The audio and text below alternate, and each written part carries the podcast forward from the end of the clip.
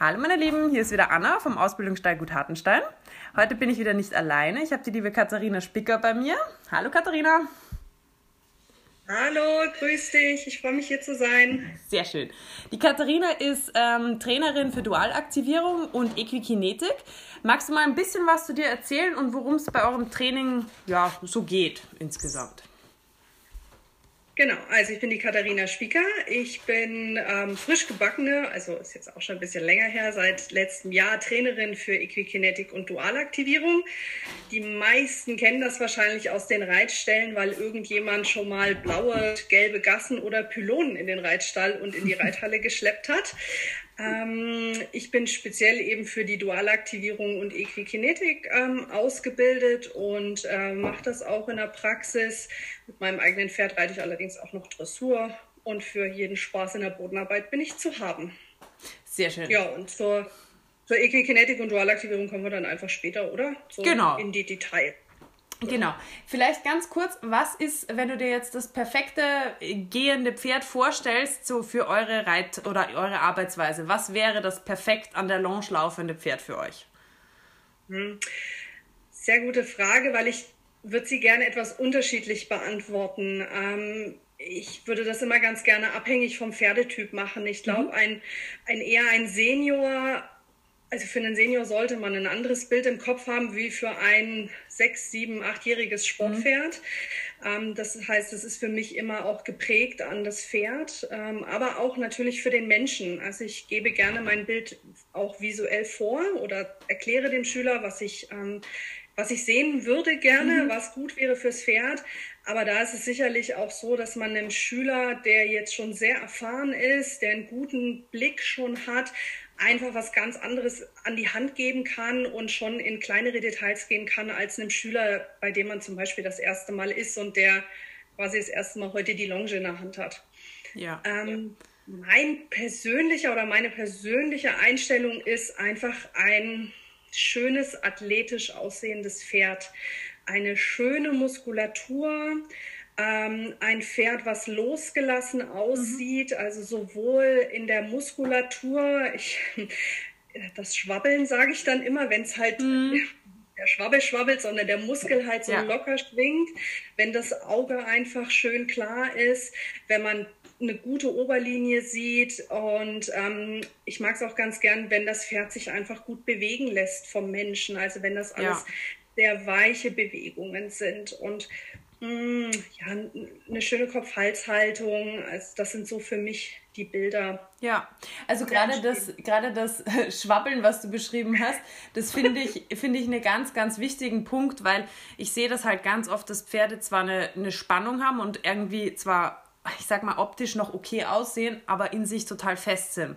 Also ja, sprich, genau. dass die an, über ihre... Wenn sich die bewegt irgendwie vorne der Kopf, aber dazwischen halt gar nichts. Ja ähm, dann ist es für mich so abgehakt und ja. Es sollten runde Bewegungen sein, ohne dass wir natürlich von einem übergewichtigen Pferd sprechen. Ja, Einfach ja das ist wieder ein anderes Schwabbeln. Das hatte ich auch letztes Mal ja, irgendwo genau. ähm, gezeigt, dass es halt, also das sieht man ja leider auch oft, aber ich finde dieses einfach zu sagen, der Muskel muss an- und abspannen und der darf nicht in der Bewegung verspannen. Also das finde ich ganz, ganz wichtig, dass wenn man auch das Pferd stehen lässt und man fasst an, dass da ja. nicht, dass man nicht merkt, holla, jetzt ist er da äh, eine halbe Stunde im Kreis geschleudert und jetzt ist alles fest.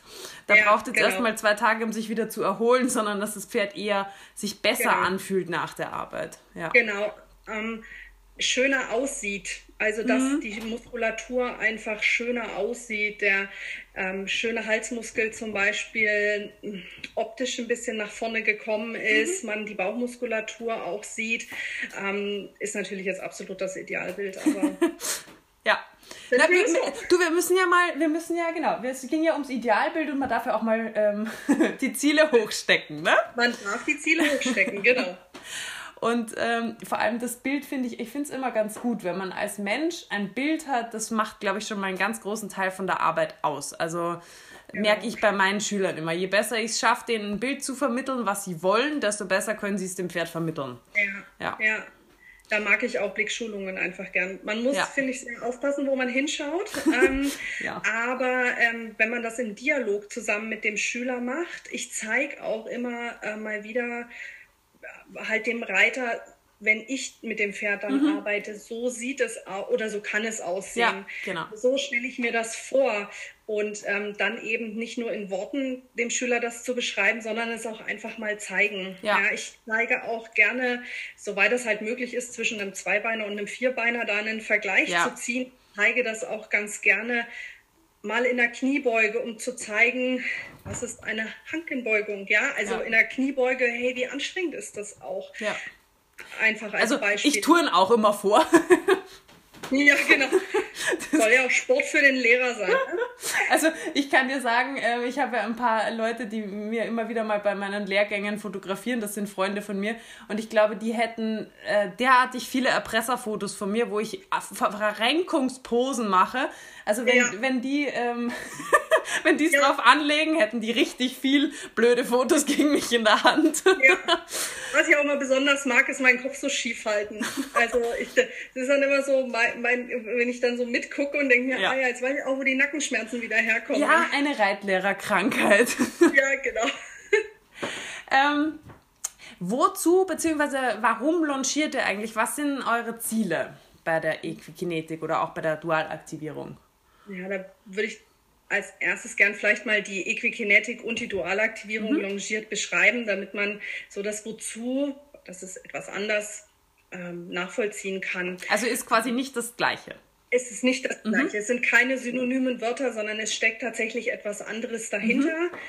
Was bei beiden gleich ist, ist die Farbe blau-gelb. Das ist schon mal der Hauptgrund. das ist beides blau-gelb.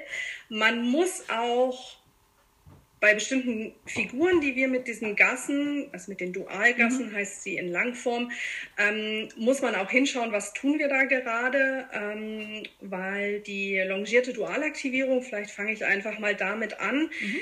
ist im Prinzip ein Koordinationslongieren. Also wir longieren ganz stark für Koordination, für Balance mhm. und nehmen uns da unterschiedliche Übungen vor. Mhm. Mit Übungen, Schrägstrich Figuren, legen wir im Prinzip etwas in den Roundpen-Boden, Hallenboden, wohin auch immer, mhm. ähm, und bauen damit quasi Hufschlagfiguren zum Beispiel nach.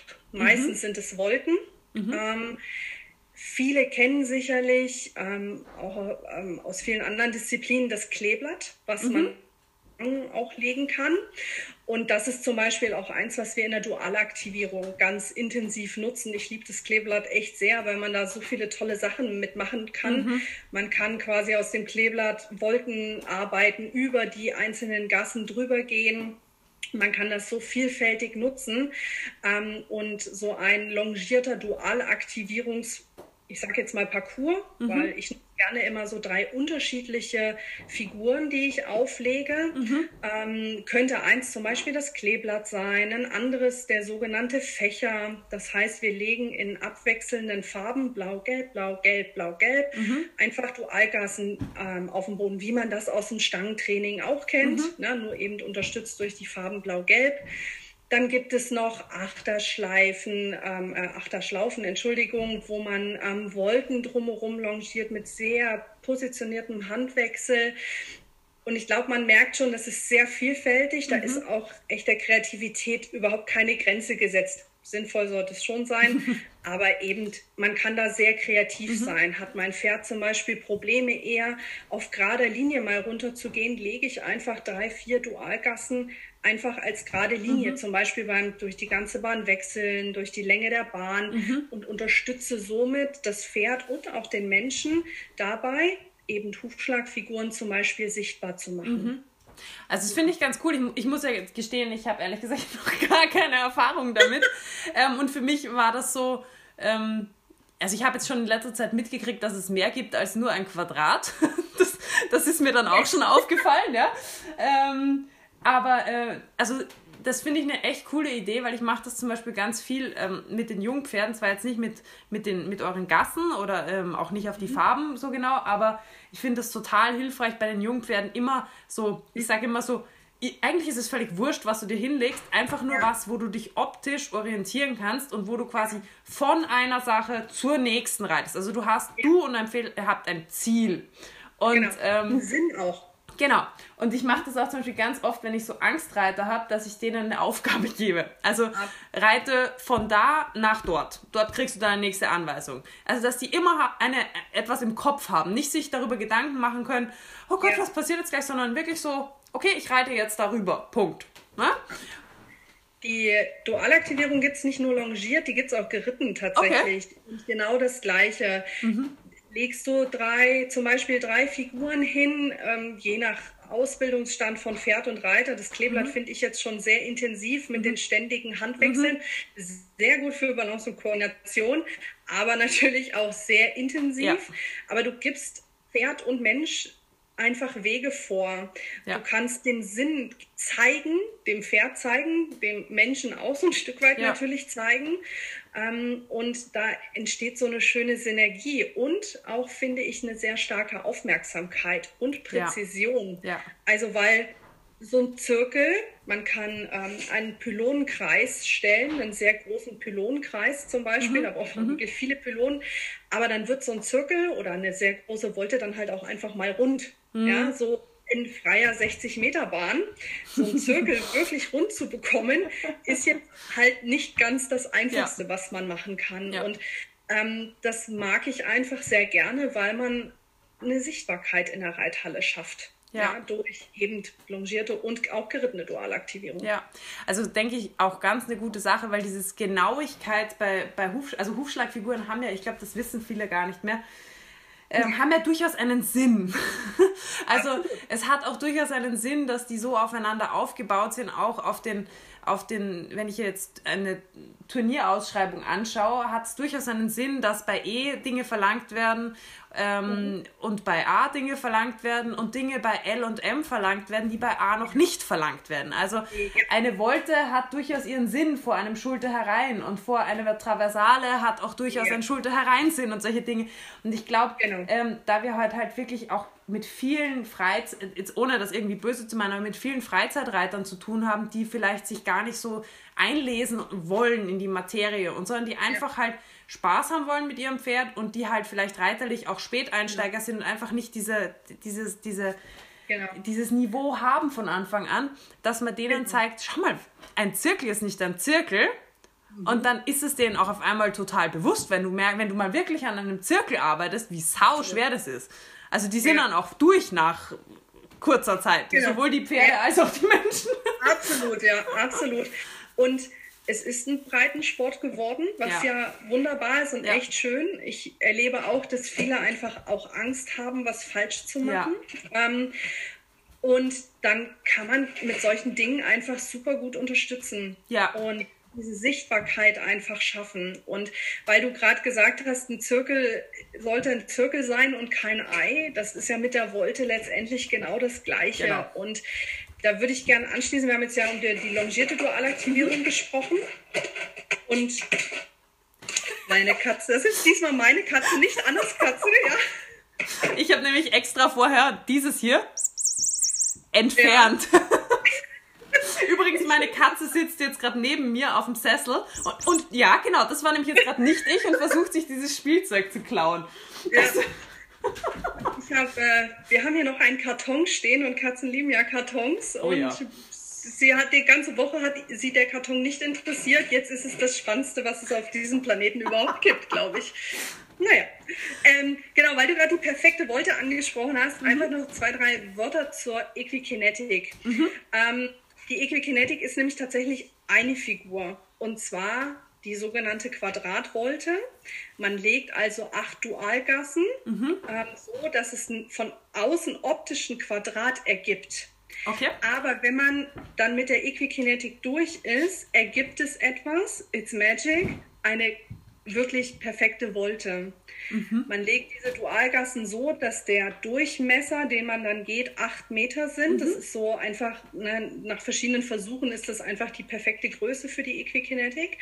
Und ähm, ich habe das schon ganz oft gemacht, gerade wenn man das im Schritt und im Trab macht und der Reitsand so ganz fluffig ist. Man nimmt dann nach der Arbeit die Gasse weg, hat man eine wirklich perfekte Wolte.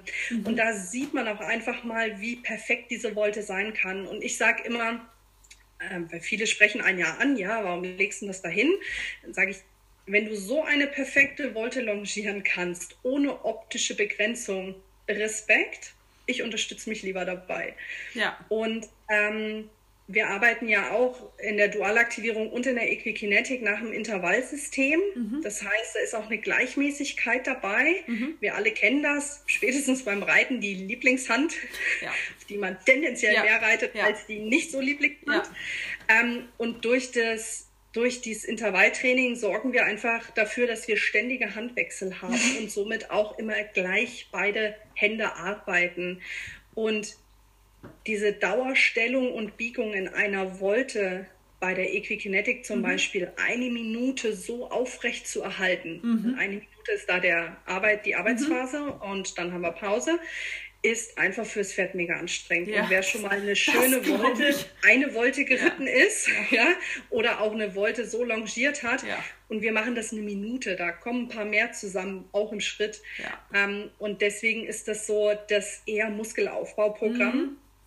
Ähm, und die longierte Dualaktivierung ist eher das Koordinationsbalance. Mhm. Also sprich, bei der, bei der Dualaktivierung ist es dann eigentlich gar nicht eine Position, sondern das ist gerade Richtung Biegung, also sprich die wirklich die, das gesamte Repertoire, was man auch an, an Bahnfiguren haben kann. Ja, Genau. Und bei der die Uta Gräf als sehr fortgeschrittene mhm. Reiterin, wir hatten tatsächlich mal eine Weiterbildung mit der Uta Gräf, ist auch einer Wechsel mal gesprungen in einer Dualgassenreihe zum Beispiel. Also äh, mhm. einer Galoppwechsel. Sehr spannend ich sag mal so, der Normalo unter uns bei der gerittenen Dualaktivierung reitet eher im Schritt und im Trab, ja? ähm, weil gerade im Kleeblatt so viele Galoppwechsel hintereinander, also das, ja. das ist dann auch nicht mehr förderlich. Ja, deswegen ja. arbeiten wir sowohl in der Equikinetik als auch in der Dualaktivierung im Schritt ja. und im Trab. Ja, also ich denke mal, dass, dass das durchaus, ich kann mir vorstellen, dass es durchaus für manche Typen Pferde sogar, also auch mal hilfreich sein kann.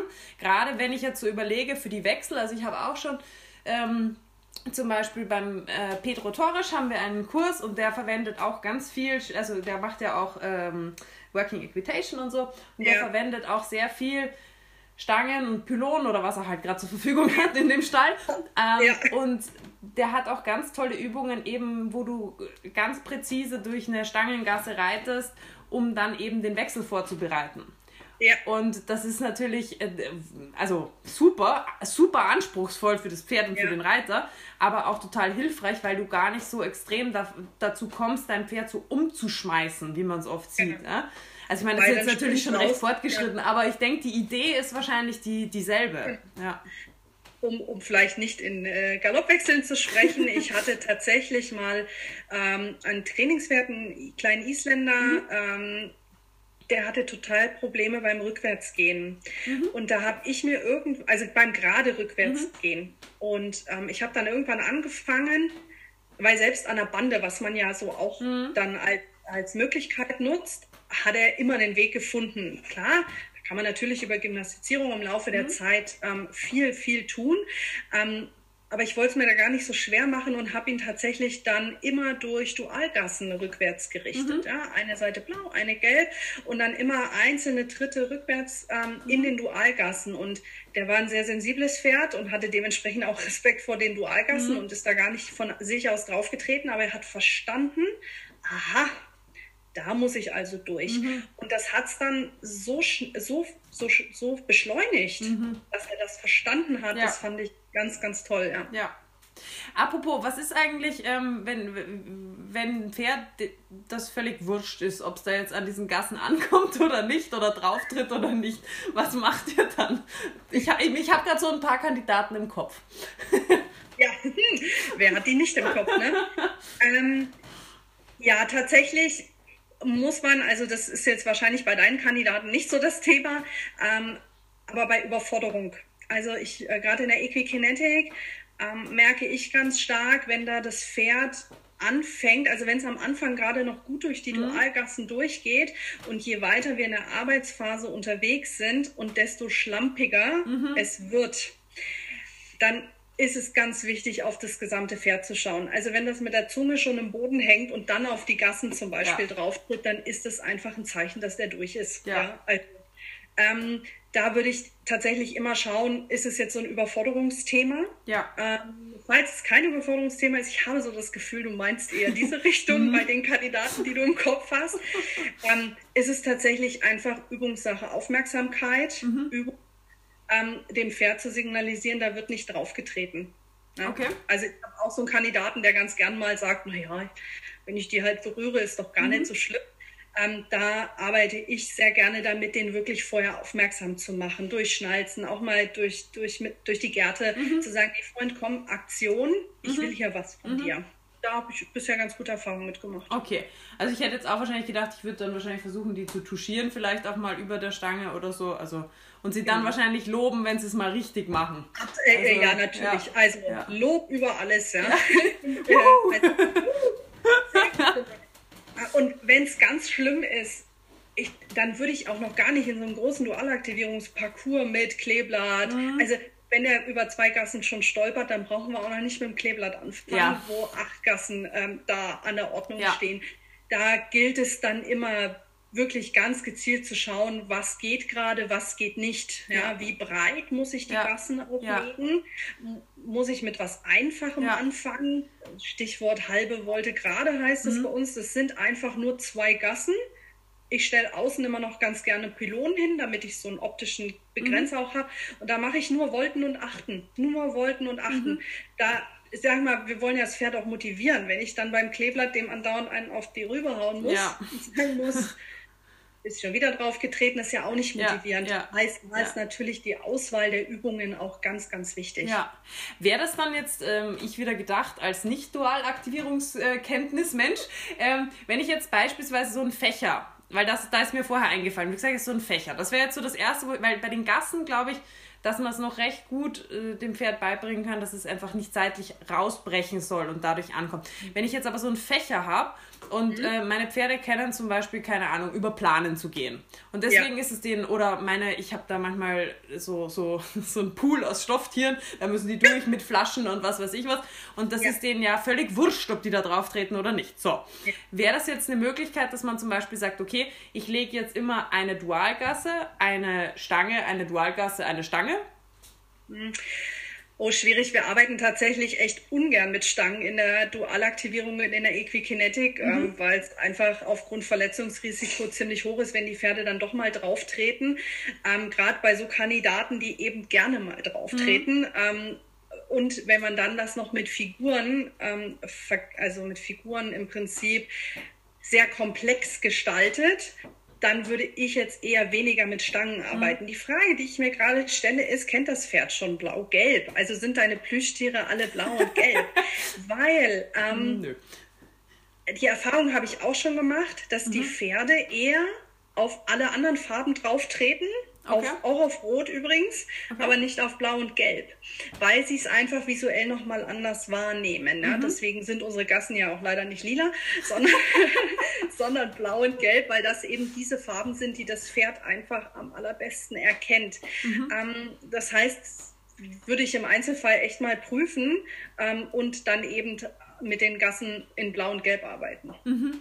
Wir haben zum Beispiel einen Equiplace, das ist so der Pausenplatz. Mhm. Ähm, wo man gezielt einfach dem Pferd sagt, hier und immer hier und immer in diesem Quadrat. Mhm. Ähm, da kannst du Pause machen. Da ist wirklich in der mhm. Pausenzeit wirklich Entspannung angesagt. Und der ist weiß. Klar, um den mhm. Arbeitsbereich ein bisschen abzugrenzen, mhm. von blau-gelb in die Pause. Und da habe ich die Erfahrung gemacht, da treten die Pferde tatsächlich mehr drauf als auf die blau-gelben Gassen. Okay, interessant. Aber das mit dem, mit dem, mit dem Pausen, Pausenraum sozusagen, das finde ich gut. Also das, Pausenraum. das kenne ich tatsächlich aus dem Western-Bereich, also aus dem Horsemanship-Bereich. Ähm, mhm. Und ich verwende das auch relativ viel für so, ähm, so Hyperpferde, weißt du? Also die sich sehr, sehr, sehr schwer tun, entweder den Menschen überhaupt an sich ranzulassen oder total über der Uhr sind, dass die wirklich ja. lernen, in dem Bereich runterzukommen. Also da habe ich auch richtig gute Erfahrungen ja. gemacht damit, ja. der, also wenn ich es richtig im Kopf habe, der Michael Geithner, der ja die mhm. Equikinet und Dualaktivierung quasi der Begründer ähm, mhm. ist und der ja auch äh, immer synonym mit verwendet wird, mhm. ähm, also auch Geithner-Trainer, weil du vorhin mal gesagt hattest, wie nennt ihr euch eigentlich? Also man hört auch oft Geithner-Trainer. Ähm, der hat das im Hundetraining, wenn ich das richtig im Kopf habe, gesehen mit diesem Equiplace oder halt mhm. da ja. Hundeplace, ähm, äh, eben dieser abgegrenzte Ort ja. auch und ähm, ich finde das auch sehr spannend für Pferde, die irgendwo auch vielleicht sogar in, in Richtung Trauma gehen, mhm. beim Aufsteigen mhm. zum Beispiel, dass man erstmal signalisiert, hier ist der Ort der Ruhe, das nochmal unterstützt mit dem Equiplace und dann eben von dort aus das Aufsteigen nochmal mhm. neu übt. Ne? Immer natürlich in Stufen. Ja, ja. Ja. wird das nicht besser, aber ähm, dass man ähm, das eben miteinander verknüpft als der Ruhepunkt, wo ähm, Pferde lernen ja sehr schnell Dopamin auszuschütten. Deswegen mhm. arbeiten wir auch mit einem Timer, der piept und zwar hörbar fürs Pferd piept. Okay. Ähm, der die Arbeitsphase und die, die, Pausenphase kennt. Und die Pferde, mh, die das kennen, ähm, die die, die hören auf diesen Piep ganz genau. Also meiner, der ja. muss ja natürlich alles aus der blau-gelben Welt probieren, ja. Der weiß schon ganz genau, wenn Piep, dann entweder Arbeit oder Pause, mhm. ja. Und ähm, da muss man manchmal sogar aufpassen, dass sie nicht schon so fünf Sekunden vorher, weil Pferde haben echt ein super gutes Zeitgedächtnis. Oh ja, das kann ich mir richtig gut vorstellen. Also, das kennt jeder, glaube ich. Äh, um 6 Uhr wird Hafer gefüttert, um 5.55 Uhr geht es Brummeln los, ja. ja. Und das ist letztendlich auch so, man äh, ähm, also man nimmt die, diesen Ton einfach mhm. als, als Button, ja. sozusagen, ist ja auch im Klickertraining ähnlich. Ja, genau. Und ähm, sagt, das ist jetzt die Pause. Ja. Und Pferde fangen dann auch manchmal schon vorher an, da muss man dann auch mal, ich, ich sage dann auch bei den Erfahrenen, hey, jetzt komm, ein Schritt geht noch, ne? Ja. Also nicht so ganz nur ja. abhängig davon ist. Ich wollte gerade sagen, das wäre bei meinem, glaube ich, ein Riesendrama. Der wird wahrscheinlich zweimal piepen. Ah, okay, weil das ist so einer. Läuft für mich. Genau, ganz genau. Pause. Genau, richtig. Und das kann man eben noch verstärken. Die hören natürlich das Piepen auch so, mhm. ähm, aber durch diesen Equiplace äh, wird das Ganze auch nochmal verstärkt. Mhm. Naja, ja. echt, echt cool. Ähm, womit launchiert ihr denn eigentlich? Habt, ihr habt ja, glaube ich, auch sogar einen eigenen Kappzaum. Wovon unterscheidet sich der jetzt von so anderen Kappzäumen? Oder würdest du jetzt sagen, man kann nur mit diesem Kappzaum das machen oder verwendest du auch andere nee, Sachen? Ich habe also ich habe tatsächlich zwei mhm. ähm, Kappzäume, zwei eigene. Einmal ist der ähm, vom, äh, vom Mike und von der Alexandra Schmidt ist, ähm, mhm. ist der auch speziell entworfen. Ehrlich, der passt einfach mega gut. Ja. Wenn ich das vor sechs, sieben Jahren schon gewusst hätte, hätte ich gleich den gekauft. Ähm, ich habe aber noch einen, äh, einen anderen Kappzaum, mit dem man genauso arbeiten mhm. kann. Aber wichtig ist uns tatsächlich die Arbeit am Kappzaum, mhm. nicht an der Trense, nicht ja. am Halfter, weil man eben durch den Kappzaum ähm, am allerbesten, ähm, also auch nach meiner Einschätzung, am allerbesten über die Stellung halt ja. arbeiten kann. Ja. Ja. ja, sehe ich auch so. Und ich gehe jetzt mal davon aus, die Frage kann ich mir eigentlich sparen, aber mit Ausbindern oder sowas arbeitet ihr gar nicht, oder? Nein, gar nicht. Niemals. Nein. okay. Ähm, wie würdest du jetzt sagen, wie, wenn du jetzt mit jemandem noch also vielleicht ein Pferd, das gut an der Longe läuft, aber das jetzt noch nichts mit der Dualaktivierung oder der Equikinetik zu tun hat und auch ja. vielleicht der Mensch noch ganz neu ist. Wie würdest du jetzt starten? Also was sind so die Basic-Übungen mal? Also wenn das Pferd schon tatsächlich so halfterführig ist und wir gehen jetzt auch mal davon aus, mhm. dass es mit dem Kappzaum keine Probleme hat, ähm, selbst wenn es das erste Mal den Kappzaum drauf hätte, mhm. dann würde ich tatsächlich erstmal starten, äh, eher in der Bodenarbeit, also betrachte ich dann eher als Bodenarbeit, ja. zu sagen, Mensch, wie reagierst du, wenn ich dir Impulse gebe? Ähm, wir haben ja eine, sehr, eine relativ kurze Longe, mhm. einfach damit wir keinen Longensalat haben. Also da gibt es ja mittlerweile auch so eine große Auswahl, auch an kürzeren Longen, ja. die eher so begleitendes Longieren zulassen. Weil mit der langen Longe da gibt es einfach nur Longensalat. Ja. Ähm, und da würde ich ganz am Anfang tatsächlich ähm, dem Pferd den Kappzaum erstmal erklären. Also mhm. sagen, Mensch, schau mal, wenn ich im Impuls zum Beispiel ein bisschen nach unten gehe und das ist für mich auch das Wichtige, ein Impuls, kein Dauerzug, ja, ja weil Pferd gewinnt, hat mehr Kilo, ja, ähm, sondern dass es lernt, auf diesen Impuls zu reagieren und dass man auch als Mensch erstmal das Gefühl bekommt, Mensch, das ist so, das ist die Möglichkeit, dass das Pferd mal nach unten geht, mhm. sich auch entspannt, mhm. gerade wenn man so einen Aufgeregten hat, ne, dass ja. man eher so diesen nach unten Knopf einbaut. Ja und dann auch mal diese Stellung zu simulieren, wie wenig eigentlich Stellung ist. Ja, ist ja nicht der ganze Hals biegt sich bis ans andere Ende des Pferdes, sondern eben nur ganz wenig. Mhm. Wir haben in der Equikinetik sprechen wir von der maximalen und minimalen Außenstellung, die ist auf Auge und Bug gelenkt, da muss man ein bisschen gucken, aber das mhm. kriegt man halt trotzdem sehr schnell raus. Mhm. Und das würde ich tatsächlich als vorbereitende Übung machen, ähm, damit auch der Mensch das Gefühl dafür bekommt. Ja. Dann ist so ein bisschen, was habe ich da für einen Kandidaten? Habe ich einen, der bei einer Dualgasse die Krise schiebt, dann würde ich natürlich erstmal das Pferd an, an, an die Dualgassen ja. erstmal gewöhnen. Also erstmal eine, dann zwei. Wenn man da so einen gemütlichen Kandidaten hat, dann würde ich tatsächlich schon mal, speziell wenn ich für die Equikinetik, also für eher Muskelaufbau und äh, dieses intensive mhm. Training mhm. gefragt werde, dann würde ich die tatsächlich schon mal aufbauen also mit dem Menschen dann zusammen. Mhm. Meine erste Stunde mit jemandem ganz neuen dauert auch immer länger, weil dann erkläre ich natürlich. Das kenne ich. Es ist immer, hm, ich, ich muss da echt mehr Zeit einplanen. Und das, weil ich mag es dann natürlich auch erklären, warum tun wir das. Ja. Und ähm, da gehe ich dann äh, tatsächlich einfach mit äh, Laster, Pferd und Mensch tatsächlich auch mal durchgehen schon. Ja? Mhm. Und das ist dann noch nicht korrekt komplett gestellt und gebogen. Und das ist natürlich noch nicht das Idealbild, von dem wir ganz am Anfang ja. gesprochen haben. Aber damit sie es kennenlernen und einfach erstmal diesen Weg und die Koordinaten. so okay. ich wurde gerade von meinem, von meinem ähm, Trainer, der mich gerade angerufen hat, aus meinem eigenen Podcast rausgeworfen. Also wir müssen nochmal, noch mal, äh, der, der letzte Satz. Hast es so? Ja, ja wunderbar. Gut? Du kannst wieder loslegen. Du bist, du hast eigentlich nur gesagt, ähm, dass du halt schon loslegst, die mal auch mal was ausprobieren zu lassen. Finde ich auch gut. Also ja, ich finde, genau. das erwarten sich die Leute ja auch irgendwo, weil wenn ich jetzt so genau. sage, okay, ich buche dich jetzt, dann will ich ja. ja. ein bisschen was erfahren, aber ich will ja auch irgendwie mal was machen bei der ganzen Theorie. Man will ja auch was mitnehmen. Ne? Ja. Absolut. Ähm, da ist sogar, wenn, wenn man so Tageskurse zum Beispiel hat, da wäre tatsächlich, dass man die Einführung, die erste theoretische Einführung zum Beispiel sogar ja. davor macht und vielleicht dann auch noch mal in der Mittagspause so ja. ein bisschen Net-On macht, damit man auch wirklich ins Tun kommt. Ja. Ich denke, man muss sich aber einfach davon verabschieden, dass man dann in der ersten Einheit direkt ähm, die, die Muskelarbeit schlechthin macht. Natürlich, ja. es wirkt immer durch die Farben, ja, durch ja. die Rufschlagfigur, also die Wolte in mhm. dem Fall bei der Equikinetik, es wirkt ja trotzdem auf das ja. Pferd. Es passiert ja etwas mit dem Pferd.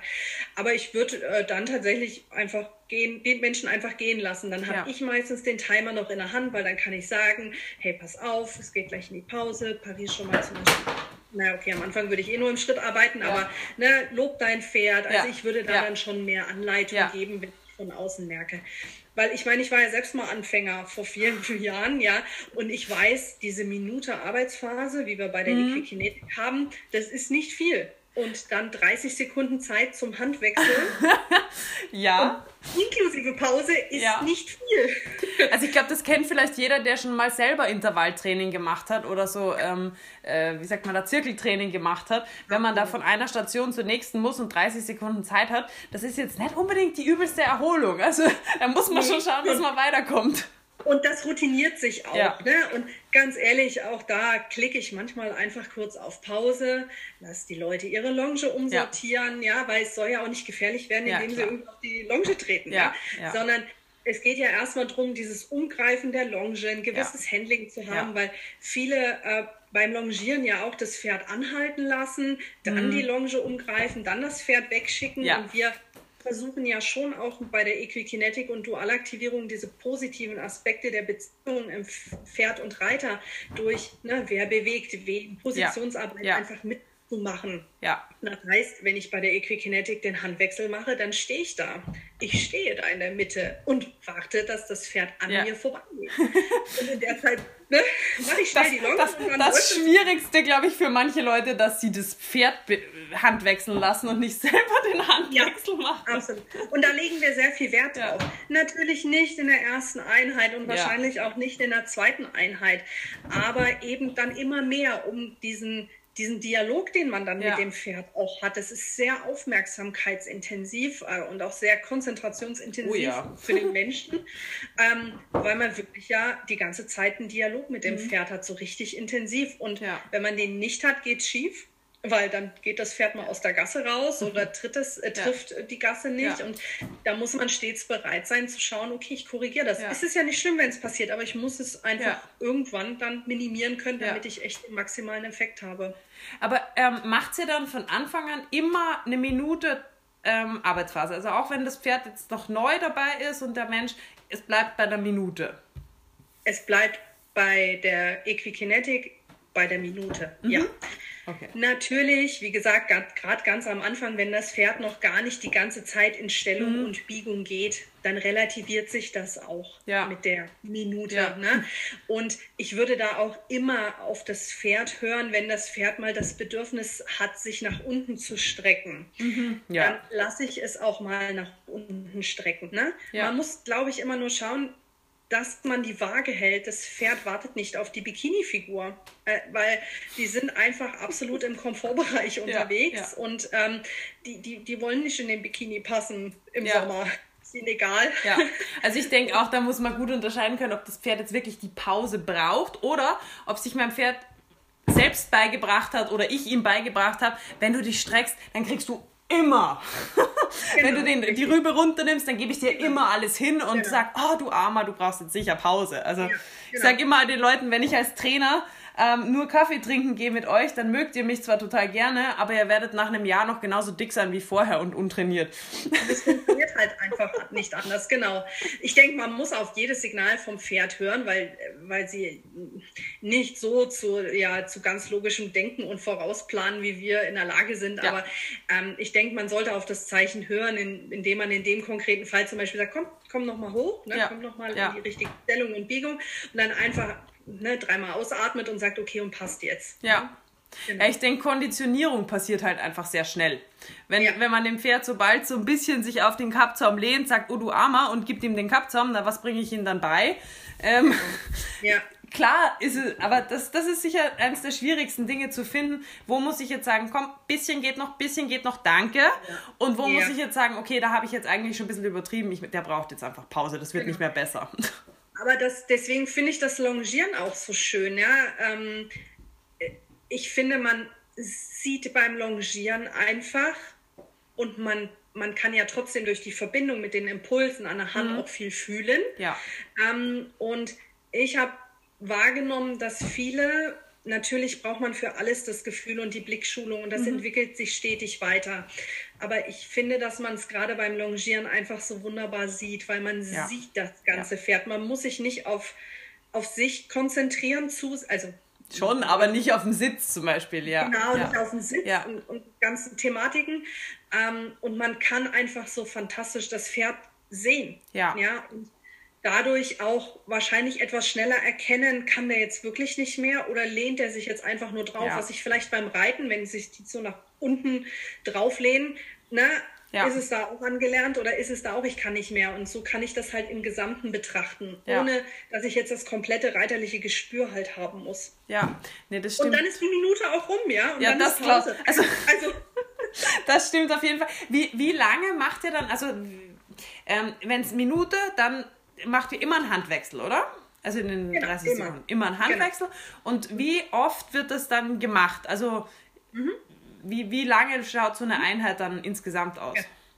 Also bei der, diese Minute sprechen wir übrigens die ganze Zeit von der Equikinetik. Ich mhm. komme gleich noch auf die Dualaktivierung longiert. Bei der Equikinetik ist es ähm, eine Minute Arbeitsphase, Handwechsel. Also der Handwechsel geschieht schon in der Pause. Mhm. Ähm, dann sind es im Prinzip 30 Sekunden Pause mhm.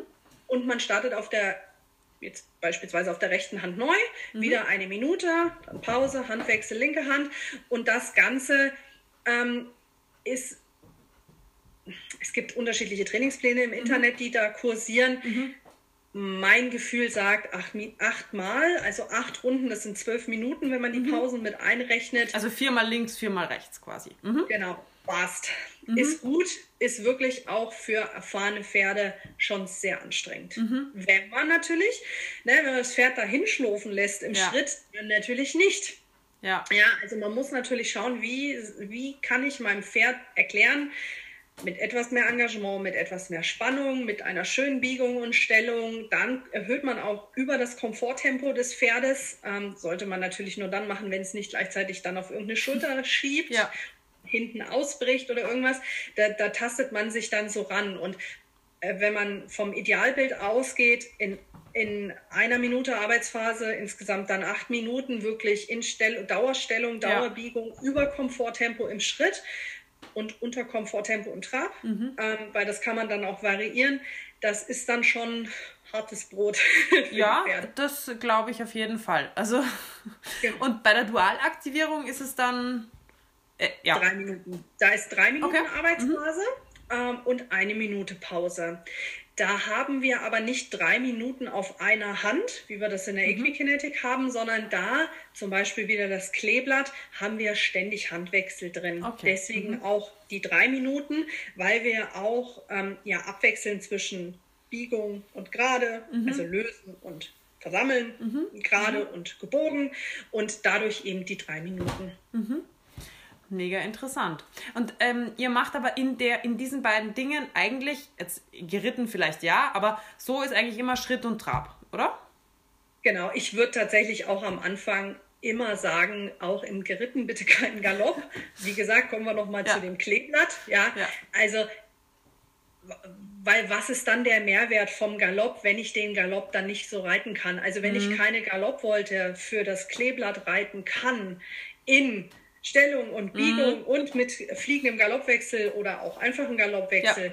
um dann auf der anderen Hand wieder in einem sehr schönen gesetzten Galopp ja. anzugaloppieren. Ja. Also bis ich das schaffe, ähm, muss ich sagen, würde ich immer Schritt und Trab bevorzugen. Am Anfang tatsächlich auch sogar den Schritt, weil auch das im Trab ähm, ist auch unterm Reiter ja sehr anspruchsvoll, mhm. so schnell so viele Achten, Wolken, Biegungen zu reiten. Ja. Ja, auf jeden Fall. auf jeden Fall. Wie, wie baust du das Kleeblatt dann auf? Machst du in der Mitte das oder alles außenrum auch? In der Mitte mit acht Gassen. Mhm. Okay. Ja. Genau. Ja. Und ähm, beim, bei der Longe lasse ich auch ganz gern mal in, da, wo die beiden, also wo die Ecken aufeinander kommen, lasse ich auch gern mal ein bisschen Platz, um mhm. einen, schönen Laufweg für mich selber ja. zu haben. Ja, mhm. okay. Genau. Beim Reiten würde ich es aber immer aneinander. Außer ich habe jetzt äh, Shirehorse-Format äh, untrainiert, Reiter Anfänger. Ja. Ähm, würde ich jetzt auch, würde ich vielleicht sowieso gleich nicht ganz gleich aufs Kleeblatt gehen, äh, ja. äh, außer man ja. sucht echt eine Challenge. Da kann man dann immer schauen, Mensch, also ich will ja die Leute auch motivieren, die Reiter ja. und Pferd motivieren, ähm, dass sie das auch schaffen, dass sie da ein Erfolgserlebnis haben und dann will ich es auch ein bisschen größer legen. Ja, ja, finde ich auch. Man muss ja nicht gleich mit, mit deprimierenden Ergebnissen, Erlebnissen beginnen. Wobei ich beim Shetland Pony zum Beispiel legen wir bei der Equikinetic, ich hatte vorhin mal gesagt, wir legen die Equikinetic Quadratvolt ja in 8 Meter. Mhm. Bei dem Shetland Pony würde ich sie ein bisschen kleiner legen, damit es eben auch für Stellung und Biegung reicht. Ja, ne? ja. Da auch nochmal die Extreme. Doch, das macht, das macht durchaus Sinn.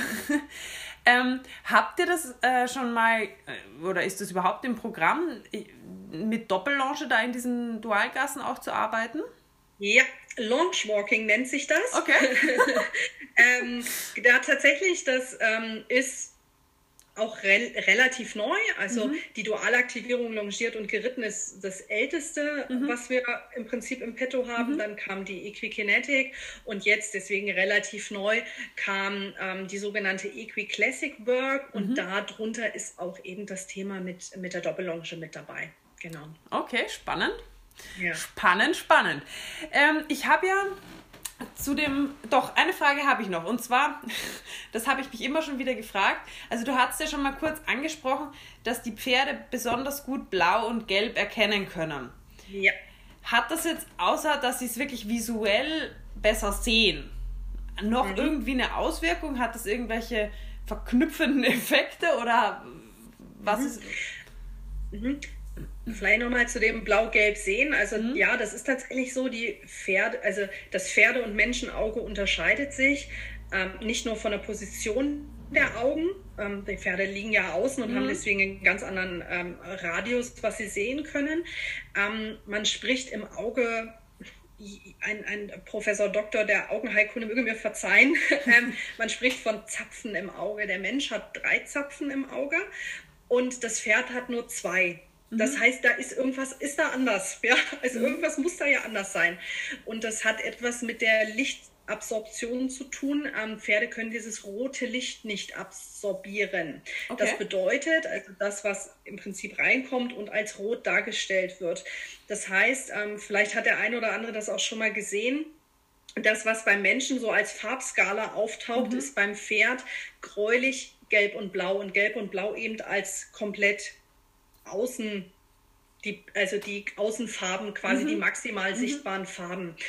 Ähm, das heißt, die Pferde sehen es gut, so wie du es schon angesprochen ja. hast, und ähm, können dadurch, dass sie es gut sehen, auch gut ins Gehirn schicken, sozusagen. Mhm. Und jetzt haben die Pferde ja die Besonderheit, dass sie ihre Augen eher außen haben. Ähm, und damit einen ganz anderen Blick haben. Ähm, sie sehen auch viel besser Formen, kennt jeder. Der Säbelzahntiger, den sieht halt das Pferd einfach vor uns. Ja, es ist einfach so. Ähm, und vielleicht kennt man das auch. Und das ist so die zweite Besonderheit, warum wir auch diese nicht nur blau nehmen und, und nur gelb nehmen, sondern eben genau diese Mischung blau, gelb, blau, gelb. Mhm. Jeder kennt das, gerade jetzt im Winter Ihr reitet an einer Abschwitzdecke vorbei und das war auf der rechten Hand überhaupt gar kein Problem. Ja. Ihr macht einen Handwechsel und die Welt geht unter. ja. Ähm, und wir Menschen sagen jetzt, hey, da sind wir doch aber vor einer Minute, also sind wir mhm. doch da vorbeigeritten. Ja, aber mit dem rechten Auge. Mhm. Und die Pferdeauge und Pferdegehirn ist quasi so eine Überkreuz. Das heißt, das, was das rechte Auge sieht, geht ja. ins linke Gehirn, ja. also in die linke Gehirnhälfte. Ja. Und was ins linke Auge geht, geht ins rechte Gehirn oder in die rechte Gehirnhälfte. Und wir Menschen können die beiden Gehirnhälften miteinander verknüpfen. Mhm. Die Pferde nicht so gut. Also das geht, da ist auch so der sogenannte Balken nennt sich das. Mhm. Der ist bei Pferd auch da, mhm. aber er ist halt nicht so stark ausgeprägt. Mhm. Und dadurch ist die Abspitzdecke halt auf der linken Hand echt stressiger als ja. auf der rechten Hand, weil das Pferd nicht weiß, dass es das schon mal gesehen hat. Es weiß es einfach nicht. Und dadurch, ähm, und wir versuchen eben die Gassen genau deswegen auch abwechselnd blau-gelb zu legen, um dem Pferd diesen optischen Reiz schmackhaft zu machen, mhm. dass der ins Gehirn besser transportiert wird, damit die beiden Gehirnhälften sich besser miteinander vernetzen. Mhm. Das Gehirn an sich ist wie beim Menschen auch, ist, ähm, ist plastisch. Mhm. Das heißt, es kann sich verändern. Es ja. können Autobahnen entstehen. Ja. Also aus Feldwegen werden Kreisstraßen, aus Kreisstraßen Landstraßen, aus Landstraßen, wenn man Glück hat, auch mal eine Autobahn. Und das funktioniert. Bei manchen Pferden sind die Autobahnen dann nicht so befahren wie bei anderen, aber ansonsten. Nein, halt irgendwie die A103 oder so, die jetzt eher recht neu ist oder nicht so gut befahren ist. Also es ist auf jeden Fall nicht die Umgebungsstraße um München rum, ja. Ähm, aber sie, sie, das Gehirn kann sich dahingehend entwickeln. Ja. Diese, mhm. die, die, die, Möglichkeit besteht und mhm. das fördern wir eben dadurch, dass wir dem Pferd einen visuellen Reiz mhm. geben, ähm, einen abwechselnden visuellen mhm. Reiz. Dieser abwechselnde visuelle Reiz, vielleicht kennt der eine oder andere auch dieses EMDR. Das ist so eine Art Traumabewältigung, mhm. wo die Augen ähm, sich so hin und her bewegen ja. und warum, das ist zwar beim Pferd meines Wissens noch gar nicht so erforscht, aber warum sollte da was anderes ja. gelten? Wir haben ein ähnliches Gehirn, auch ja. wenn es nicht so gut vernetzt ja. sind. Wir haben alle Augen, auch wenn sie anders sehen. Und ähm, deswegen versuchen wir da eben diese ganzen Funktionen miteinander ja. zu verbinden und das möglichst effektiv zu machen. Ja. Also wir wirken quasi auf Körper, also Fitnessstudio und Gehirnjogging. Ja. Aber es ist sehr spannend, weil ich hatte dieses ähm, Thema linke Gehirnhälfte, rechte Gehirnhälfte verknüpfen, erst vor kurzem mit einer anderen Trainerin. Ähm, und das, da, da haben wir auch eben drüber gesprochen, mit der Hero Merkel war das. Mhm. Ähm, bezüglich, da haben wir, glaube ich, über Handarbeit gesprochen oder so. Und sie hat gesagt, ja. sie trainiert da auch sehr, sehr, sehr viel damit, eben sowohl mit den visuellen Reizen als auch eben mit Bewegungsreizen, was ja bei euch dann auch dazu kommt.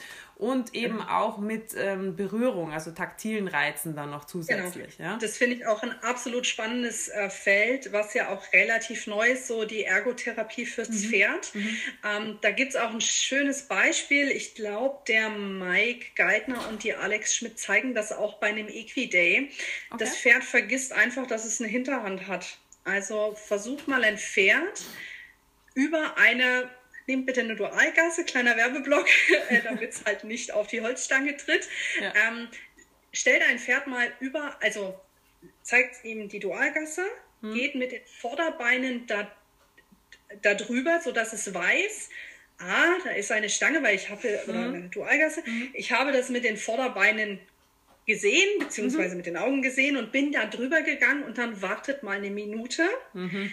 zieht unterm Bauch diese Dualgasse weg oder die Stange ähm, und das Pferd wird in, mit sehr hoher Wahrscheinlichkeit die Beine so hoch heben, weil es noch denkt, es liegt da eine Stange oder eine Dualgasse. Mhm. Ähm, das, weil es das einfach nicht, also es kann das nicht wahrnehmen, deswegen muss man den Reitern auch oft sagen, ja, aber der sieht doch, dass da eine ist. Nein. ja, natürlich müsste er es sehen, aber er versteht das nicht. Er kann das nicht nach hinten transportieren. Das hat was mit dem Fluchttierpferd zu tun. Ja, die mhm. Vorderhand ist da die, die Gas gibt und die Hinterhand ja. kommt halt einfach mit. und ähm, das finde ich einfach super spannend, ähm, dass da diese ganzen Systeme ineinander wirken und eben die Ergotherapie ja auch da, glaube ich, ganz speziell reingeht, dass man dem Pferd seine Körperausmaße bewusst macht und auch die Hinterhand bewusst macht. Das finde ich einfach mega spannend. Hm. Also die, die, das mache ich ganz viel, diese Übung mit meinen Pferden, also vorwärts, rückwärts, seitwärts in alle Richtungen über Stangen und stehen mhm. bleiben. Und das, ja. ich finde das immer ganz, ganz spannend, dass Pferde, die da wirklich schlecht ja, Körpergefühl haben, wahrscheinlich auch schlecht vernetzt sind, die kriegen tatsächlich teilweise, wenn ich die über der, die gehen über die Stange drüber, no problem, aber wenn ich die über der Stange anhalte, dann ja. geht so zwei Sekunden und dann kriegen die richtig Panik. Ja. Die wissen gar nicht mehr, wie sie das, die wollen da nur mehr weg, weil die das überhaupt, die, dieses, das, ich weiß nicht, was das genau ist, die halten das einfach nicht aus, dass diese Stange unter ihrem Bauch ist und wenn du die dann wieder rückwärts drüber führst oder so, also ja. das ist für die super, super geile Übung, muss ich sagen. Also mache ich ja, auch ganz absolut. Ganz auch einzelne Hufe über ja, die Stange genau. drüber. Ja. Finde ich auch wahnsinnig spannend und schult so doll auch den, den Menschen. Ähm, wie viel Hilfe muss ich geben? Ähm, und ist so eine wahnsinnige Konzentrationssache auch. Ja, mag ich auch sehr gerne. Hast du schon mal probiert, ein Pferd ähm, gerade über eine Stange zu führen? Also sprich mit einem Huf, Vorderhuf links und einem Vorderhuf rechts und einem ja. Hinterhuf links und einem. Das finde ich richtig übel. Absolut, das ist mega, mega schwierig. Ja, gelingt mir auch nicht oft. Also, oder anders, habe ich auch noch nicht die Zeit investiert, das in Perfektion ja. zu machen ähm, kommt, denke ich, auch so stark auf den Charaktertypen an. Ja, manche sagen Total. halt, oh mein Gott, die ja. Schlange ist zwischen ja. mir, ja, und ähm, ist aber für die Wahrnehmung des Pferdes einfach so wichtig, denn wir müssen uns echt bewusst sein, sie sind einfach anders. Sie sind ja. anders. Sie, sie haben einfach, sie sehen ganz anders, sie, sie, sie hören besser, sie sehen besser, sie riechen besser. Ja, es ist einfach tatsächlich so. Und da die Unterschiede aber ich denke, das kennt jeder, dass man in dem Moment, wo das Pferd scheut vor der Decke an der Bande und sich sagt, ah, mein Gott, war er doch eben schon. Ja. Aber ah, da hat mir das auch so viel geholfen, da wirklich dieser Blick auf diese visuellen Unterschiede ja. zu setzen. Ja. Das stützt halt einfach die blau-gelbe Trainingswelt jetzt insgesamt total. Ja. Sehr interessant. Ähm, ich habe ja äh, auf Instagram eine Umfrage zu den ganzen Themen gemacht und habe jetzt da mal so die häufigsten Themen, die die Leute so beim Thema Launchieren haben, ja. ähm, mal zusammengeschrieben. Ich denke mal, die erste Frage brauche ich dir fast nicht stellen, weil das ist ja eins zu eins das, worüber wir jetzt die ganze Zeit gesprochen haben. mein ja. Pferd kann quasi die Linie nicht halten, also es drängt immer nach innen oder nach außen. Genau. Ich denke, das ist genau euer Ding, oder? Genau, also absolut genau durch diese vorgegebenen Wege und auch die optische Eingrenzung durch die Dualgassen kommt das, natürlich kommt das vor, aber ich glaube, es wird einfach sehr minimiert durch ja. die Arbeit mit Blau-Gelb. Ähm, natürlich muss man, wenn wir nochmal bei unserem beliebten Kleeblatt bleiben, äh, natürlich ist man da auch mal eine Zeit lang außerhalb mhm. der Dualgassen. Natürlich muss man dann auch schauen, dass man wieder den richtigen Eingang findet. Aber das lernt man auch mit der Zeit. Ja. Also das, das lernt man und das Pferd kennt ja irgendwann auch seine Aufgabe. Ja, die wissen einfach, so hier schon wieder Kleeblatt, blöd, ja. ähm, aber sie kennen irgendwann ihren Weg und dadurch entwickeln sie dann auch einen gewissen Automatismus und können sich übrigens dann auch mehr auf ihren eigenen Körper fokussieren ja. und mal ein bisschen, wenn man das so sagen kann, so in sich reinspüren. Ja. Was geht denn da eigentlich ja. gerade? Ja. Genau. Also unterstützen finde ich die Dualgassen einfach super, egal bei bei welcher Linie man da Probleme hat. Ja. Ähm, das muss ja nicht immer die Equikinetik oder Dualaktivierung in Perfektion sein. Ich ja. hatte vorhin schon das Beispiel mit dem Rückwärtsrichten. Ich nehme ja auch einfach gern mal Elemente davon ja. raus und sage halt, Mensch, genau in der Linie, genau dabei habe ich ein Thema. Und dann lege ich mir das so, wie es Sinn macht, mit Dualgassen zur Unterstützung. Ja, ne, absolut. Ähm, Frage Nummer zwei. Es hat jetzt wahrscheinlich weniger mit deiner Equikinetik oder Dualaktivierung zu tun, aber jetzt so du als Trainer kommst da mit Sicherheit ja auch an Themen, die einfach ähm, so grundlegende sind. Vielleicht magst du einfach so, das kann man ja jetzt nicht pauschal auf jedes Pferd umlegen, aber was würdest du sagen, wenn jemand ein Problem hat, dass das Pferd einfach nicht von ihm weggeht? Ja, spannend. Ist meistens äh, auf dieses Thema Wer bewegt wen zurückzuführen. Mhm. Ähm, ich nehme so ungern das Wort Dominanz in den Mund, aber letztendlich ist es das, das Thema, dass das Pferd noch nicht verstanden hat, mein Tanzbereich, dein Tanzbereich. Mhm. Habe ich übrigens tatsächlich auch im Rahmen der Equikinetik und Dualaktivierung sehr oft. Wir denken wieder an die Handwechsel. Ja. ja. Wenn ich das Pferd aus der Equikinetik hole, also aus der ähm, rechten Hand, von der mhm. rechten Hand, dann muss ich es ja irgendwie auf die linke Hand bringen. Das ist bei uns der sogenannte positionierte Handwechsel. Mhm. Da bleiben wir wirklich stehend dabei. Also wir als Mensch bleiben stehen, holen das Pferd. Das Pferd muss mindestens mit der Schulter, weil die Schulter ist oft das Problem, mhm. ähm, an uns vorbei und erst dann bewegen wir uns wieder. Und da mhm. kommt genau dieser Moment tatsächlich auch ja. sehr oft. Pferd bleibt bei mir stehen. Ja Keks zum Beispiel. Ja. ja. Äh, passiert bei meinem ganz gern mal. Ja, so, hey, war doch eine schöne Arbeitsminute. Ja. Keks, ja. ja. Ähm, also da ist, glaube ich, reinhorchen. Wie ist denn da so die Pferd-Mensch-Beziehung? Ja. Und da würde ich tatsächlich auch wieder im Kleinen anfangen, so wie ich dem Pferd das Thema Kappzaum ne, ganz am mhm. Anfang näher bringen würde mit, na, guck mal, Impulse nach unten ist nachgeben und links und rechts ist Stellung, würde ich auch mal versuchen, mit der Schulter zu arbeiten. Ja, vielleicht auch mal ein Übertreten mit der mhm. Schulter. Zu, äh, also für den Menschen vor allem ja. als, hey, lass doch mal dein Pferd wegtreten über die ja. Schulter. Ja, natürlich muss man da gymnastizierend immer aufpassen, aber ich glaube, die Grundbeziehung muss gefestigt sein und dann kann man ins Gymnastizieren gehen. Ja. Und ich nehme da ganz gern bei so Kalibern dann auch tatsächlich mal den Gattenknauf und sage, hey Freund, geh mal ja. weg hier. Auch impulsartig natürlich. Zu sagen, ja. hey, wenn meine Körpersprache da einfach noch nicht ausreicht, mein Zeigen, ich zeige den Pferden auch gern dann den Weg in der Equikinetik, ähm, dann auch mal zu sagen, nee Freund, m -m, wir wollen hier weg, wir wollen mit der Schulter weichen. Ja. ja.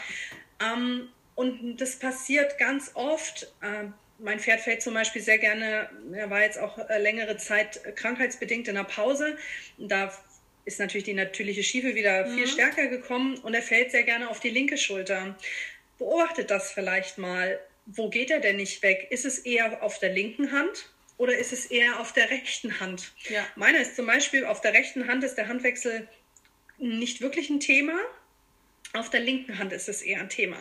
Und das weiß ich dann schon. Also beobachtet eurer Pferde da vielleicht auch genau, ich gehe jetzt in die Pause, aha, da steht wieder der Handwechsel an, ah, da kommt bestimmt wieder die Schulter, bin ich gerade auf der Hand, wo es vielleicht ein bisschen schwerer wird. Ne? Und dann ja. baue ich meine Körpersprache vorher schon mal auf, zeige ja. mit der Gerte schon mal ein bisschen auf Distanz den Weg. Ja. Ne? Und dann muss ich, und dann muss und wird sich das auch aus meinem Gefühl heraus ja. und aus meiner Erfahrung auch einfach zeigen, dass das immer besser wird. Ja, ja.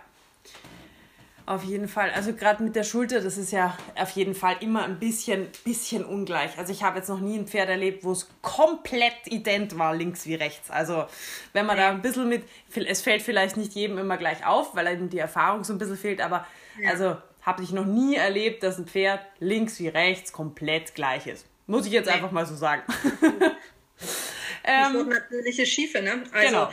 Äh, wie jeder Mensch Rechtshänder ist oder Linkshänder, also die wenigsten können beides gleich gut. Ja. Und wenn wenn, dann ist es meistens doch nicht gleich gut. Ja. Ähm, man hat meistens eine starke und eine schwache Seite, Fall, auch ja. beim Menschen. Und das ist ja auch das Ziel, daran zu arbeiten. Und deswegen machen wir das ja auch mit den vielen Handwechseln und Koordination ja. und Muskelaufbau und Faszienausgleich und allem drum und ja. dran, damit wir eben genau dieser natürlichen Schiefe entgegenwirken. Ja. Ähm, die nächste Frage. Mein Pferd kommt immer zu hoch oder zu tief oder wird sehr schnell schief. Ja, würde ich, ich denke da jetzt tatsächlich sehr stark an die Equikinetik, würde ich auch wieder dahingehend prüfen, gerade wenn es zu tief kommt, das hatten wir vorhin schon mal irgendwann. Ja. Bezüglich, wenn es einfach vielleicht ein bisschen zu müde wird schon. Ja. Es ist platt. Ist es einfach platt? Kann ja. es das überhaupt schon? Also kann es zum Beispiel schon, Beispiel wieder Equikinetik, über dem Komforttempo in Stellung und Biegung, kann es das halten? Mhm.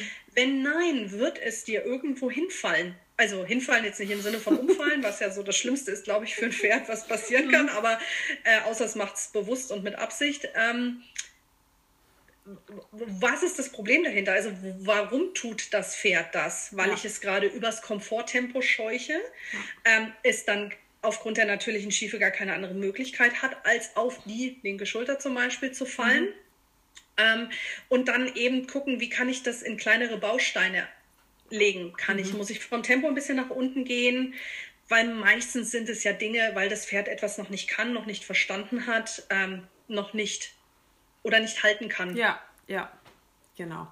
Und geht ihr dann tendenziell zum Beispiel, also jetzt, ähm, weil du vorher das Thema Stellung zum Beispiel angesprochen hast, das wäre jetzt zum Beispiel was, wo ich sagen würde, okay, könnte ich mir jetzt vorstellen, beispielsweise in der Equikinetik, wenn mein Pferd läuft wie so ein Hirsch und sich einfach überhaupt nicht fallen lassen kann, dass ich dann eben hingehe und sage, ich gehe näher an dich ran, ich stelle genau. dich ein bisschen, dass du mal den Unterhals entspannen kannst, dass du dich fallen lassen kannst, ja. beziehungsweise auch wenn ein Pferd zu tief geht, dass ich dann eher ein bisschen näher hingehe und vielleicht mal durch so eine kleine Parade oder so, was man sagt, komm, probier doch mal ein bisschen wieder höher zu. Also da wäre es schon okay, wenn ich näher dran bin, oder? Genau, ein Aufwärtsarray sagt man, glaube ich, auch dazu, ne? So genau. ein Aufwärtsarray, mhm. ja.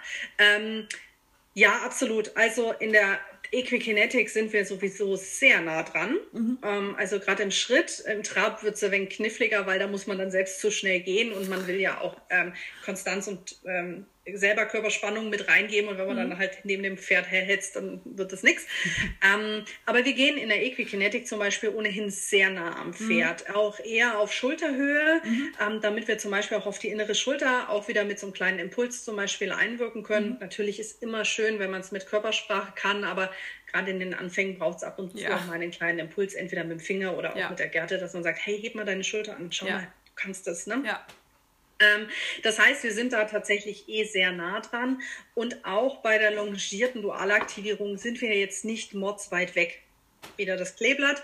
Ja, ähm, da bleiben wir stehen, wenn das Pferd die Wolken mhm. geht im Kleeblatt. Ja, wir bewegen uns, ne, wenn es auf die gerade Linie mhm. geht, ähm, aber bleiben dann stehen, um auch so eine Stabilisierung fürs Pferd zu bieten. Wenn man jetzt merkt, dass das Pferd so ganz aus dem Gefüge rausgeht, mein Gott, dann gehen wir einfach daneben. Bitte ja. passt da immer auf eure ja. Sicherheit auf. Ja. ja. so ein wildes Tier ne, muss jetzt nicht unbedingt, muss jetzt nicht direkt daneben. Ich finde auch die Pferdezeit, ich finde auch gerade Straße, die ich da neben dran haben wollen. Hm. Ähm, und nutzt die Nähe dann auch. Ja, es soll ein Dialog durch nebeneinander gehen. Durchschnittlicher äh, 18 Meter muss nicht da äh, dann äh, weg sein. Warte mal ganz kurz, Katharina, du, ich höre dich gerade irgendwie so ein bisschen abgehakt. Ähm, das wohl deine Internetverbindung ist oder meine? Wahrscheinlich ist es meine, wie immer, weil ich mache Technik kaputt. Aber ich glaube, jetzt haben wir es wieder. Also ich höre dich jetzt wieder ganz, äh, ich sehe dich jetzt zumindest nicht mehr abgehakt. Oder? Hm, ich höre sie tatsächlich. Ähm, okay. Gut. Hörst du mich noch? Warte mal, ich glaube, ich werde hier mal ganz kurz. Ich höre dich, aber ich sehe dich. Du siehst mich nicht, genau. um Gottes Willen. Ich sehe dich ein bisschen Weißt du, was total interessant wäre? Ich kann dir ja dein, du hast ja, glaube ich, auch einen Instagram-Account, gell? Genau, richtig, ja. Den würde ich einfach mal in den Shownotes verlinken. Und jetzt haben wir so viel über das Kleeblatt gesprochen. Ja. vielleicht magst du das mal als Übung vielleicht bei dir auf den Account stellen. Ich glaube, das wäre total interessant für die Leute, dass sie mal bei ja, dir vorbeischauen können und mal sich da vielleicht ein bisschen Anregungen holen können, weil ich glaube, ich finde sowas immer sehr schwierig zu erklären. Ähm, so, so in einem Podcast, das finde ich ganz cool, wenn man das einfach dann sieht. Das ist das mir nur gerade so eingefallen. Genau, das muss man erlebt haben. Das muss man erlebt haben, ja, genau. Aber auch da keine Angst davor haben, ja. ja. Also ähm, man darf sich das auch trauen, gerade wenn man ein, ein, gutes Vertrauensverhältnis mit seinem Pferd hat und ne, sagt, Mensch, komm, ich probiere das einfach mal. Ähm, ja. Ich glaube, jeder von uns hat beim Reiten und beim Longieren und so auch einfach schon mal was probiert, ja. Und ja, auf jeden Fall. Also ich, ich finde ja auch immer von Fehlern lernt man ja auch, ja. Also ich finde das immer ganz schlimm, wenn Leute so verängstigt sind, sage ich, ich sage jetzt absichtlich verängstigt sind, ähm, von irgendwelchen Reitlehrern, dass sie sich überhaupt nicht mehr trauen, irgendwas auszuprobieren, was vielleicht Spaß machen könnte, aber vielleicht nicht der Perfektion geschuldet. Also das ist, da, da kriege ich immer das kalte Kotzen, muss ich ganz ehrlich sagen, weil es soll ja auch im Endeffekt ein bisschen Spaß machen. Und Absolut, ich habe das genau. meiste in meinem Leben, glaube ich, daraus gelernt, dass ich irgendwas verbockt habe. Also dass ich irgendwas ausprobiert habe, gemerkt habe, so funktioniert es nicht, ich muss irgendwie anders probieren. Also und haben wir nicht alle mal gedacht, boah, jetzt mit dem Reiten, das klappt schon eigentlich ganz gut. Ja. Und dann kam der Trainer an und dann hat man irgendwie gespürt, aha, ach, das ist Reiten. Ja. Oh, oh Gott, ja. was war das denn vorher? Also ja. ich, ich glaube, das gibt es überall und da darf man sich auch die Chance geben, einfach zu sagen, Mai, jetzt in unserem Fall, dann ist das Pferd halt einfach mal außerhalb von der Gasse wieder angekommen. Dann drehe halt nochmal eine Wolte und davon also dann, also das habe ich auch tatsächlich oft, oh Gott, jetzt war ich einmal zu sehr auf der linken Hand. Ja, okay. ja. Passt. Wird es nicht Solange sterben. Wenn du auf der linken Hand ja. Equikinetik gemacht ja. hast, ist alles in Ordnung ja. für mich. Ja, alles, äh, denke ich auch. Ähm, die ganz kurz die letzten drei Fragen noch.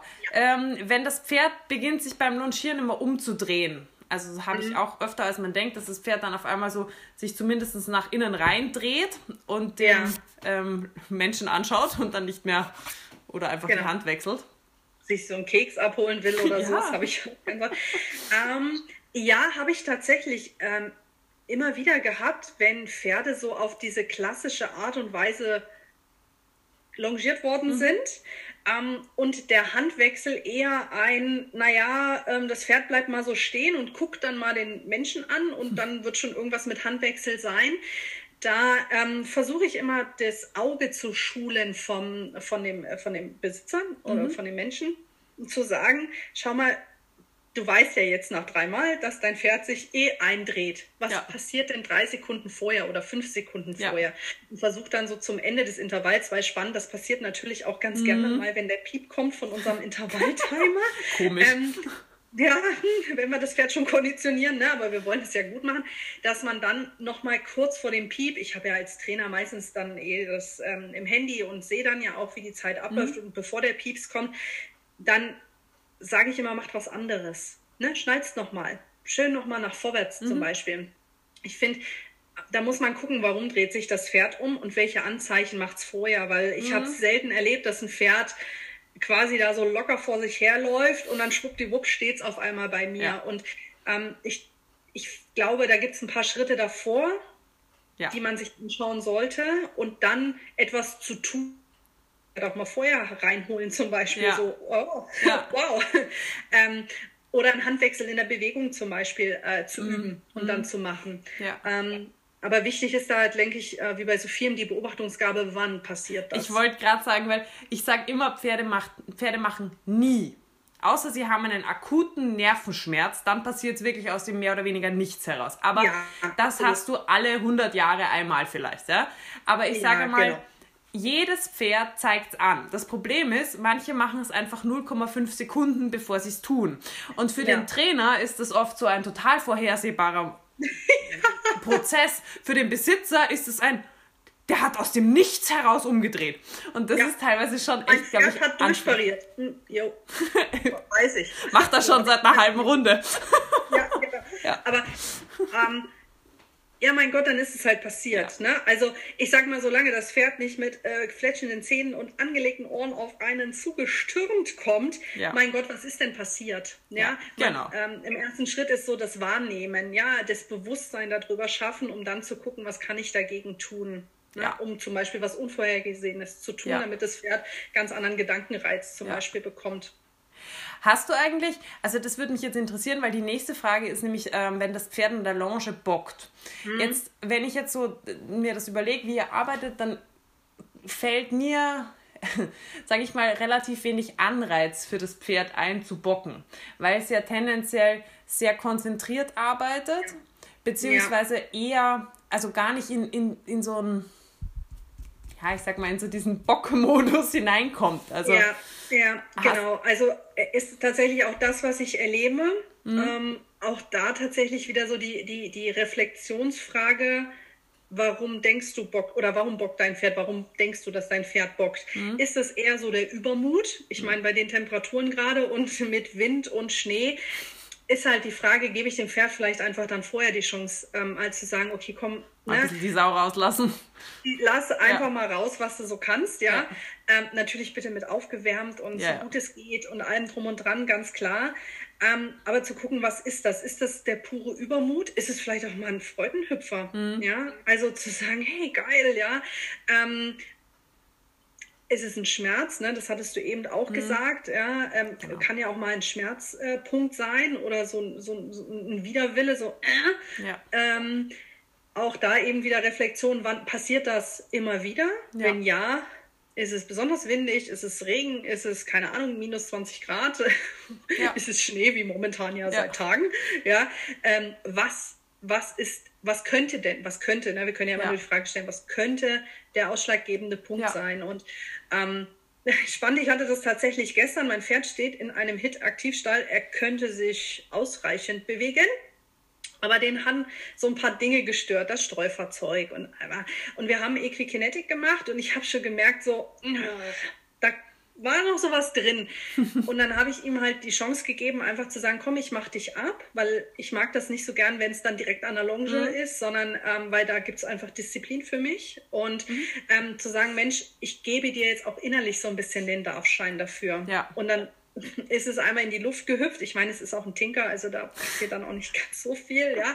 Wohl mehr als manche vermuten möchten. Ähm, und dann war das auch wieder durch und dann hat man das gemerkt. Dann haben wir auch noch ein bisschen gespielt, muss mhm. man sein Pferd gut einschätzen können, ja, auch frei gespielt. Mhm. und dann hat es auch wieder gepasst, ja. ja. Und auch da wieder die Frage, was ist es? Ist es Übermut? Dann kann ich auch fast vom Pferd nicht erwarten, dass es sich dann ja.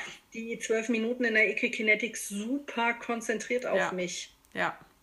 Nee, finde ich auch. Also ich, ich finde ja grundsätzlich, wenn ich, ähm, also wenn ein Pferd jetzt bockt wie so ein Bronco und das immer, wenn der Sattelgurt kommt, dann kann ich mir schon denken, dass das nicht passt.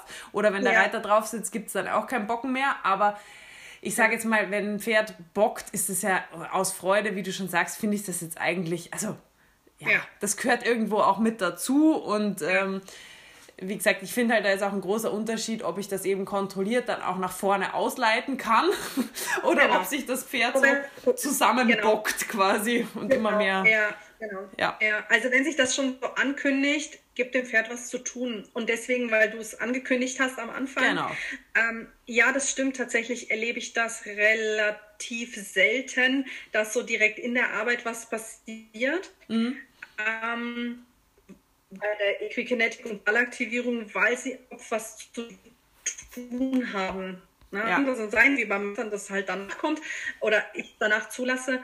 Ähm, aber ja, prüfen, woran es liegt. Ja, ja, ja, sehe ich auch so. Eine Frage habe ich noch und zwar, ja. ähm, die Frage kam tatsächlich mehrfach. Ähm, ja. Was tue ich, wenn mein Pferd sich hinlegt? Oh. oh, da habe ich eine peinliche Geschichte für euch. Das ist mir nämlich auch passiert. Okay. Bei einem Kurs. Ja, ich, erster Auswärtskurs mit meinem Pferd. Überhaupt ever, ja. Ähm, Bernd Hackel, Kurstrainer die Halle proppenvoll, kann ich euch echt sagen. Ja, es kannten mich auch ein paar, ähm, weil ich habe ein Schulpferd gekauft, ein ehemaliges Schulpferd, den kannten auch ganz viele und ich da erstes Mal auch mega aufgeregt, ja. Hat er mich auch super schön gespiegelt. Er hat aber eine echt schlechte Übernachtung gehabt. Regen, keine Decke, kein Unterstand, war echt nicht so schön. Ähm, und der hat einfach, der war pitschenass und der wollte sich hinlegen. Und passiert natürlich in dem Moment, ähm, mein Pferd fühlt sich mit anderen Pferden in, in, in fremder Umgebung ganz wohl. Ähm, und da hat er sich einfach mal hingelegt. Was passiert natürlich in dem Moment? Bernd Hacke kommt rein und sagt, na, wir haben ja aber ein kleines Respektsproblem. Und ich dachte mir, oh Gott, ich kann gleich wieder gehen, ey. also, und seitdem, also das muss ich wirklich sagen, es war dann eine tolle, es war wirklich ein guter Kurs, der ja. war auch, also Aban heißt mein Pferd, ähm, war dann auch echt, war okay und ist in Ordnung. Aber was mich diese Erfahrung gelehrt hat, ist, schaut hin, was passiert. Weil, und das hat mir jemand von außen dann gespiegelt, das habe ich nur in dem Moment überhaupt nicht realisiert, weil ich auch so aufgeregt mhm. war, dann noch ne, kurz, leider auch kurz gequatscht ja. habe. Ähm, ich gucke hin, was passiert, weil wenig Pferde schmeißen sich ja. sofort hin. Ja. Sondern auch da, da geht mal die Nase so ein bisschen so in den Sand. Ja, und ein bisschen schon schön. Schnuppern. Dann fangen sie ja auch an, so dann gehen die Beine meistens so mhm. aller Bergziege auch zusammen und tippen sie ein. Ja. Und eigentlich muss man in dem Moment schon reagieren, wo man sieht, der schnüffelt. Und da auch wieder mein Appell, schaut, was passiert und geht erstmal in die Beobachtung rein, was passiert, was jedes Mal im Roundpen passiert, was passiert vorher. Ja. Ja, schnüffeln, scharren, Bergziege, beim ein, Pferd fällt um. und da gibt es so viele Chancen, wo ja das Pferd mal vorwärts, also ich würde da immer im Vorwärts agieren, ja, also sagen, ja. ey, nee, Freund, wir machen jetzt was anderes, vorwärts und dem Pferd was zu tun geben. Ne? Ja. Genau. Super. Das war jetzt ein, eine schöne Geschichte zum Abschluss, die mal wieder zeigt, das kann ja. uns einfach allen passieren. Absolut, ja, ganz klar. Und es ist ja auch irgendwie das Lustige bei den Pferden. Also, ich weiß nicht, ich glaube, ich bin schon so oft von meinen Pferden, wo ich dann da stand, oh na, Pferd, danke, kannst du mal einfach mal nicht peinlich sein. Dinge, die ich ja. predige und dann kommt mein eigenes Pferd daher und macht genau das und denke mir so, danke für nichts. Ja. Meiner mag es auch zum Beispiel überhaupt gar nicht, wenn ich mich mit anderen unterhalte. Das ist so lustig anzuschauen, also vor Corona, wo man sich noch unterhalten hat im Rheinstall, ja, und ähm, wie wenn ich mit, mit, mit, meinem irgendwo stand und mich unterhalten habe und er sich dann immer weiter so zwischen mm. uns mhm. geschoben hat und dann so ein Hampel macht. Und ja. da weiß ich ganz genau, ich weiß ja, wo es herkommt. Ich kann das dann auch nicht so richtig bestrafen oder halt bestrafen, ne? Ähm, ja. Ich kann das auch nicht wirklich unterbinden, weil ich mir denke, ja, irgendwie hat er recht, ne? Es ist seine Zeit gerade. Ja. Ähm, aber es ist, äh, es ist einfach so lustig, wenn man diese Beobachtungsgabe ja. versucht zu entwickeln, was passiert davor. Ja.